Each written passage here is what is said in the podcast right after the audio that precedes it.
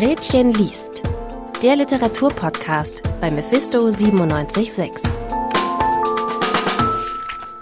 Die Buchmesse ist dieses Jahr wieder ausgefallen. Wir sprechen trotzdem über Literatur in diesem extra dafür entworfenen neuen Format Gretchen liest. Heute geht es um zwei Romane, die für den Preis der Leipziger Buchmesse nominiert wurden. Einmal Zukunftsmusik von Katharina Poljadan und Thomas Gardis Eine runde Sache. Dieses Buch hat den Buchmessepreis tatsächlich auch gewonnen. Mein Name ist Sarah Sterling und mit mir im Studio sitzen meine Kolleginnen Chiara und Karina. Hallo ihr beiden. Hi. Hallo. Zuerst wollen wir über Katharina Poljadans Roman Zukunftsmusik sprechen. Karina, worum geht's denn da? Also in Zukunftsmusik dreht sich alles eigentlich um ein Datum, und zwar den 11. März 1985. Und an dem Tag läuft in allen möglichen Radios Chopins Trauermarsch und in eben einer sowjetischen Kommunalka, und zwar einer Gemeinschaftswohnung, wird eben auch dieser Trauermarsch gespielt. Und letztendlich handelt der Roman eben um die BewohnerInnen, die in dieser Gemeinschaftswohnung leben und zwischen Schwermut und vager Hoffnung ihren Alltag bestreiten. Und das ist eben auch Katharinas fünfter Roman. Und er handelt eben ganz speziell von vier Generationen von Frauen, die eben in diesen Zeiten des großen Umbruchs in dieser Kommunalka, in der Gemeinschaftswohnung leben und ja, einfach die vagen Töne der Zukunftsmusik auf jeden Fall hören. Jetzt hören wir auf jeden Fall auch noch einen kleinen Auszug des Romans. Maria Nikolajewna lehnte sich zurück, schwenkte den Cognac im Glas, schloss die Augen und sagte ist das Leben nicht schön? Dann öffnete sie die Augen wieder und seufzte. Das sage ich manchmal so vor mich hin und glaube mir das auch. Wirklich, Matvei, ich lebe gern auf dieser Welt. Warum sollte ich daran zweifeln? Weil ich mich so bitter über meine Mutter beklagt habe. Dabei ist sie so einsam und allein. Ich schimpfe über unsere Kommunalka und natürlich mache ich mir Sorgen um Janka. Dabei ist sie eine so kluge junge Frau. Sie begreift alles, was sie sieht und hört. Maria Nikolajewna machte eine bedeutungsvolle Pause, als horche sie in sich hinein, ob sie selbst ebenso begriff, was es zu sehen und zu hören gab. Aber etwas ist nicht in Ordnung, fuhr sie mit flehender Stimme fort. Ich spüre es, als Mutter spüre ich es. Aber was soll ich tun? Maria Nikolajewna tätschelte Kroschkas Kopf. Sie können nichts tun. Aber ist es nicht schrecklich? Ja, es ist schrecklich. Ein Scheißleben haben wir. In diesem Auszug ging es ja um eine der Protagonistinnen des Romans, Maria Nikolajewna. Was hat es denn mit dieser Figur auf sich? Also Maria Nikolaevna ist die Großmutter und ich habe ja schon gesagt, dass in der Kommunalka, also der Gemeinschaftswohnung, mehrere Familien leben. Und Maria Nikolaevna ist die Tochter von Varvara und sie ist die Urgroßmutter und die Mutter von Janka. Und sie nimmt eine ganz besondere Stellung in der Familie ein, aber auch irgendwie in der gesamten Konstellation in der Kommunalka, weil sie letztendlich als großer emotionaler Stützpunkt dient. Und Maria Nikolaevna ist quasi die Person, die die Familie und die Kommunalka irgendwie gewissermaßen auch zusammenhält. Diese Gemeinschaftswohnung ist ja mehr oder minder der Lebensmittelpunkt dieser Charaktere. Wie sieht denn das Leben in der Gemeinschaftswohnung genau aus und wer wohnt da überhaupt? Also wir sprechen hier von sechs Mietparteien und die gehen sich eigentlich aus dem Weg, sofern es eben die Umstände in diesen engen Räumen erlauben. Und es gibt eben die Familie mit den vier Frauen, also Vavara, Maria, Janka und Kroschka. Und dann noch sämtliche andere BewohnerInnen, beispielsweise die Familie Kasalapui, Matvei Alexandrowitsch und eben auch ein Professor. Also wie man merkt, es sind super viele Leute und anfangs ist es auch echt schwierig, sie irgendwie auseinanderzuhalten und in die einzelnen Geschichten der Charaktere überhaupt reinzukommen. Und außerhalb der Enge der Kommunalke geht es auch irgendwie darum, die eigenen vier Räume zu finden. Und ja, man merkt auch total, dass die Personen sich außerhalb des Mikrokosmos der Kommunalke kreieren möchten, sei es in der Musik, in der Vergangenheit oder eben aber auch am Glauben an bessere Zeiten. Du hast ja gerade gesagt, dass es ähm, dir anfangs schwer gefallen ist, das irgendwie alles so auseinander zu klamüsern. Bist du denn da im Verlauf des Lesens noch reingekommen? Ja, ich muss sagen, tatsächlich eher nicht. Also ich fand es generell total schwierig, mich da irgendwie in die Charaktere hineinzuversetzen. Alle leben quasi in ihrem eigenen Mikrokosmos und man kommt als lesende Person irgendwie einfach nicht dran. Also es war irgendwie eine ganz große Unnahbarkeit, die sich durch das gesamte Buch gezogen hat. Und die Dialoge im Buch waren auch nicht durch Anführungszeichen angedeutet. Ja, und es schien mir auch so, dass es einfach ein komplett ineinander geflossener Verlauf war. Also von den Handlungen, von den Personen. Ja, sobald ich eine Verbindung zu einer Person aufgebaut habe, kam wieder eine komplett neue Situation und ich wurde mit komplett neuen Eindrücken konfrontiert. Letztendlich kam mir auch die Frage auf, wo denn das eine Schicksal aufhört und wo das andere anfängt. Vielleicht ging es auch Katharina Peljadin in dem Buch genau darum, dass man eben die einzelnen Schicksale sieht, aber letztendlich die Kommunalka, die Gemeinschaft irgendwie alle Schicksale miteinander verbindet. Ich kann mir das tatsächlich gerade noch gar nicht so gut vorstellen. Gibt es da irgendwie eine bestimmte Szene, die diese Stimmung besonders gut darstellt? Ich fand vor allem einen bestimmten Ausschnitt sehr eindrücklich. Und zwar äh, hat die Urgroßmutter Varvara sich zu Maria Nikolaevna aufs Bett gesetzt, nachdem Maria einfach kurz geseufzt hat. Und ich finde, dass diese Grundstimmung sogar fast für das gesamte Buch stehen könnte. Varvara Mikhailowna setzte sich zu ihrer Tochter ans Bett. Recht hast du, so zu leiden. Recht hast du. Gut, dass wir uns haben. Gut, dass wir uns nie verlassen werden. Nicht wahr? Wir bleiben immer zusammen. Sie wiegte sich vor und zurück und bekräftigte jeden Satz mit einem Seufzen. Dann beugte sie sich zu ihrer Tochter. Nicht wahr? Du wirst mich nicht verlassen. Maria Nikolajewna seufzte zunächst ein wenig mit, setzte sich dann auf, rieb sich die Stirn, bewegte den Kopf, als wolle sie etwas abschütteln, und sagte streng Nun ist aber gut. Gut ist.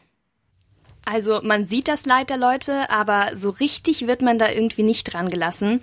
Und diese tiefe Emotionen, die aber nicht irgendwie nach außen getragen werden, ja, das hat mich, glaube ich, am meisten mitgenommen. Du hast jetzt ja schon viel über die Figuren und vor allem eben auch über diese Gemeinschaft gesprochen. Was hat es denn jetzt aber mit diesem Titel Zukunftsmusik auf sich? Welche Rolle spielt denn überhaupt Musik in dem Roman?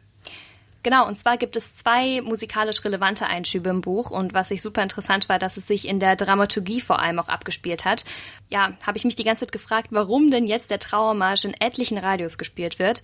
Und das hatte auch natürlich einen historischen Hintergrund und zwar wurde in der Sowjetunion immer, wenn eine staatstragende Person gestorben ist, eben dieser Trauermarsch von Chopin gespielt im Buch war es auf jeden Fall echt interessant, nochmal die ganze Entwicklung zu sehen und auch die Tragweite des, ja, des Trauermarsches. Und ab knapp der zweiten Hälfte gab es eben ein großes Event im Wohnzimmer und es gab ein Wohnzimmerkonzert, äh, abgehalten von Janka, der Tochter. Und dieses Konzert wurde Quartiernik genannt. Und ja, sie bereitet sich in der gesamten Rahmenhandlung darauf vor, auf ihrer halbkaputten Gitarre vor etlichen Leuten zu spielen. Und ich hatte das Gefühl, dass Jankas Quartiernik das Radio irgendwie abgelöst hat. Und Katharina Paljadjan lässt auf jeden Fall die Frage offen, was denn jetzt genau das Lied der Zukunft ist. Und ich finde es total schön, dass es an der Leserin oder am Leser liegt, welche Musik denn letztendlich genau die Zukunft bestimmt. Zukunftsmusik ist also ein Roman über Gemeinschaft, Musik in gewisser Weise und eben auch Heimat. Um Heimat geht es auch in Thomas Gardis Eine runde Sache. Chiara, magst du ganz kurz umreißen, worum es in dem Roman geht? In dem Roman werden eigentlich zwei Geschichten erzählt und das wirklich auf völlig unterschiedliche Weise. Also dem ersten Teil ist es wie in seinem Roman Broken German in einem gebrochenen Deutsch geschrieben und da beginnt das Ganze mit einem Ausflug auf eine Yacht. Aber das stimmt gar nicht, sondern das hat der Erzähler einfach falsch verstanden und in Wirklichkeit ist es eine Jagd und keine Yacht. Er selbst ist der Gejagte. Genau, und dann wird er eben von dem Schäferhund des Jägers verfolgt und der kann sprechen und benutzt aber dabei nur Üs und keine Vokale. Dann beginnt wirklich eine komplett bizarre Reise, inklusive reimenden Erlkönigs und einer biblischen Sinnflut als Finale. Und der zweite Teil des Buches ist eigentlich komplett das Gegenteil, weil es eben keine surreale Reise ist, sondern es basiert auf einer wahren Geschichte, und zwar von dem indonesischen Maler Raden Saleh und seiner Reise quer durch Europa. Und sprachlich könnte das Ganze wirklich nicht unterschiedlicher sein. Aber trotzdem haben die beiden Teile eben auch was gemeinsam, und zwar wenn es um die großen Fragen geht. Identität, Kultur, Sprache und Heimat. Und diese Themen werden aus ganz verschiedenen Perspektiven beleuchtet und auch neu hinterfragt. Und wir hören jetzt auch einen Ausschnitt aus dem zweiten Teil des Romans. Java war ihm fremd. öde. Die Leute sprachen über nichts anderes als Kaffee und Reis. Es gab kein Museum, in das man gehen konnte, keine Nachbarn, dem man ein Bild zeigen konnte. Er hasste das Essen, alles war ihm zu scharf und zerfraß ihn von innen. Und dann war da die Sache mit der Kleidung. Was er auch anzog. Er sah aus wie ein Clown, wenn er die javanischen Gewänder aus dem Dresdner Opernhaus trug, und auch wenn er seine Bohème-Anzüge anzog. In den Kleidern, die alle Javaner trugen, wollte er nicht herumlaufen, er war nicht einfach nur ein weiterer Eingeborener. Er war doch, so argumentierte er, ein Maler im Dienste der Krone. Gerne hätte er die niederländische Kolonialistenuniform getragen. Doch zu welchem Chor würde er gehören? Hofmaler hatten keine Uniform. Alle außer Saleh waren weiß. Sie hatten ihre Hautfarbe und ihre typischen Gesichtszüge. Sie brauchten keine Uniform, um sich von den Eingeborenen zu unterscheiden. Saleh schrieb Briefe, wandte sich auch an Jean Baut und den Generalgouverneur van Twist. Er nutzte noch andere Beziehungen, und so gelangte er zu einer Art Abkommen, das ihm erlaubte, eine Uniform zu tragen, die er im Grunde selbst erfunden hatte. Die Kombination einer Jacke, die früher mal vom niederländischen Reiterkorps getragen wurde, Hosen der Kolonialpolizei und Schuhe der Küstenwache. Die Uniform, die er trug, widersprach im Wesen dem Grundgedanken von Uniformen. Sie ordnete ihn keiner Truppe zu, sie verlieh ihm keinerlei Autorität, sie machte das Uniforme lächerlich und damit auch ihn, der diese Uniform trug. Um das Kunstwerk, das er am Leib trug, zu vollenden, heftete er sich ans Revers seiner archaischen Reiterjacke den königlichen Orden der Eichenkrone. Da haben wir jetzt auf jeden Fall schon mal einen Eindruck von dem zweiten Teil. Aber Chiara, du hast ja auch gesagt, dass die beiden Teile sich halt eben auch sprachlich sehr stark voneinander unterscheiden. Wie genau sieht denn das aus? Ja, also der erste Teil, der ist eben in diesem gebrochenen Deutsch geschrieben, wie ich gerade schon gesagt habe, aber man kommt da überraschend schnell rein. Also die einzelnen Charaktere, die haben ganz verschiedene sprachliche Eigenheiten. Wie gesagt, dieser Hund, der spricht anstatt mit Vokalen nur mit Ü-Tönen und der Erlkönig, der reimt alles und spricht halt in so einem ja, altertümlichen Deutsch. Und dieser Erzähler in diesem gebrochenen Deutsch. Am Anfang denkt man so, boah, was ist hier los? Aber dann merkt man das eigentlich gar nicht mehr. Und im zweiten Teil, da ist es mir aufgefallen, also das ist aus dem Hebräischen übersetzt von Anne Birkenhauer. Und das ist eben ein komplett tadelloses Deutsch, aber hat einen ganz anderen Sprach- und Erzählstil als der erste Teil. Und was ich echt überraschend fand, ist, dass der Lesefluss im ersten Teil trotzdem irgendwie viel angenehmer und zugänglicher war. Es hat mir beim Lesen irgendwie mehr Spaß gemacht. Ich habe mich näher gefühlt an der Story. Und deswegen habe ich auch Thomas Gadi gefragt, woran das liegt und ob er denkt, dass Grammatik wichtig ist für ein gutes Verständnis. Um etwas kommunizierbar zu machen, Grammatik wichtig. Das sind die Regeln. Ich verstehe die Regeln du verstehst die Regeln, wir haben ein gemeinsames Verständnis und kommunizieren aufgrund dieser Verständnis.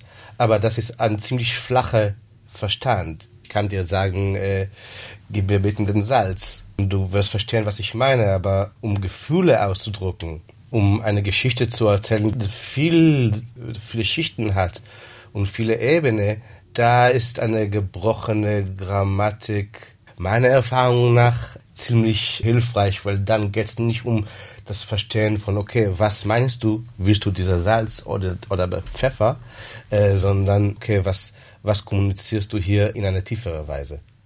Wenn man jetzt an den Titel denkt, dann klingen diese zwei sehr verschiedenen Teile ja jetzt nicht unbedingt nach einer runden Sache. Wie hängen die beiden Teile denn jetzt eigentlich zusammen? Ja, das habe ich mich manchmal auch gefragt. Also das erste Mal, als ich überhaupt gemerkt habe, dass da überhaupt irgendein Zusammenhang besteht, das war, als das Motiv des ewigen Juden vorkam.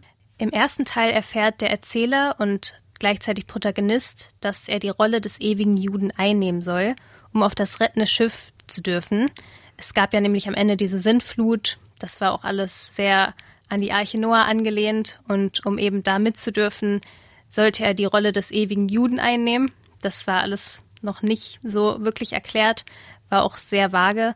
Aber im zweiten Teil wird das nochmal aufgenommen und da wird es dann auch erklärt. Der ewige Jude ist nämlich eine Figur aus christlichen Volkssagen, die verflucht ist, für immer auf der Erde zu wandern. Und ein ähnliches Motiv wird auch im zweiten Teil nochmal mit der Geschichte des fliegenden Holländers aufgegriffen. Und das Schiff ist eben auch zur ewigen Reise auf den Meeren verdammt. Und genau, diese beiden Geschichten greifen eben diese Rast- und Heimatlosigkeit, die vor allem der Maler Raden Saleh auf seiner Reise durch Europa erfahren hat. Thomas Gardi erklärt, dass dem Protagonisten im ersten Teil auch eine Rolle zugeschrieben wird, die er selbst gar nicht einnehmen möchte. Als Erzähler denkt er, alle Fäden in Hand zu haben und Kontrolle über die Sache zu haben. Äh, dann erfährt er, dass es nicht so ist, weil auch seine Rolle äh, von außen ihm zugeschrieben ist. Und das, das ist die Rolle von der ewige Jude. Also geht es in dem Roman neben der Heimat dann auch um die Frage nach der eigenen Identität? Ja, das kann man schon so sagen. Also der Protagonist im ersten Teil macht sich gar nicht so viele Gedanken über seine Identität und Rolle in der Gruppe. Also da erfährt man auf jeden Fall nichts drüber, weil sein Ziel ist erstmal das nackte Überleben. Also er muss irgendwie aus diesem Wald rauskommen und später merkt er dann erst, dass er eine Rolle in dem Ganzen hat. Und im zweiten Teil ist der Protagonist eben auf der Insel Java aufgewachsen und das war früher eine Kolonie der Niederlande. Und dann wird er eben in Europa zu einem sehr geschätzten Maler, der auch zum Beispiel Könige porträtiert. Aber vor allem in Deutschland und Frankreich wird er ganz besonders erfolgreich und findet da auch Freunde. Und trotzdem hat er die beiden Sprachen eigentlich nie wirklich gelernt und es wird auch so beschrieben, dass seine Sprache eigentlich immer so ein Mischmasch aus den verschiedenen Sprachen ist, die er kann.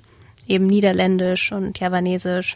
Und er weiß eben gar nichts über die Kultur dieser Länder. Und obwohl er am Anfang eben kein Deutsch konnte, hat er sich aber sehr mit dem Ade in Dresden angefreundet und hat auch gesagt, dass er da die schönste Zeit seines Lebens hatte. Und das liegt auch daran, dass er da für seine Kunst vor allem bekannt war und da auch eine sehr große Anerkennung bekommen hat. Am Schluss wird er dann aber wieder nach Java geschickt und da merkt er auch, wie fremd er sich eigentlich in seiner ursprünglichen Heimat fühlt. Das klingt auf jeden Fall nach einer ganzen Menge Input. Was sind denn so die Sachen, die bei dir irgendwie so am Ende dann hängen geblieben sind?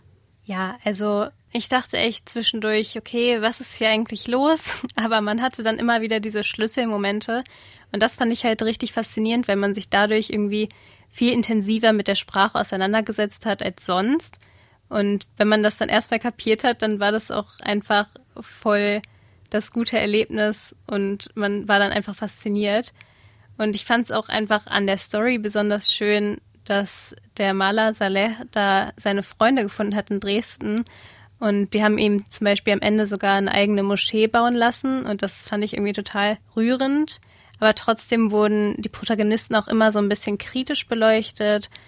Und ja, also ich finde, man versteht erst am Ende eigentlich, was es auch mit dieser runden Sache auf sich hat. Und obwohl die beiden Teile irgendwie so verschieden waren, von der Message her ist bei mir das Gleiche rübergekommen. Also einfach diese Fremdheitserfahrung und ja, die Wichtigkeit von Sprache und auch Heimat.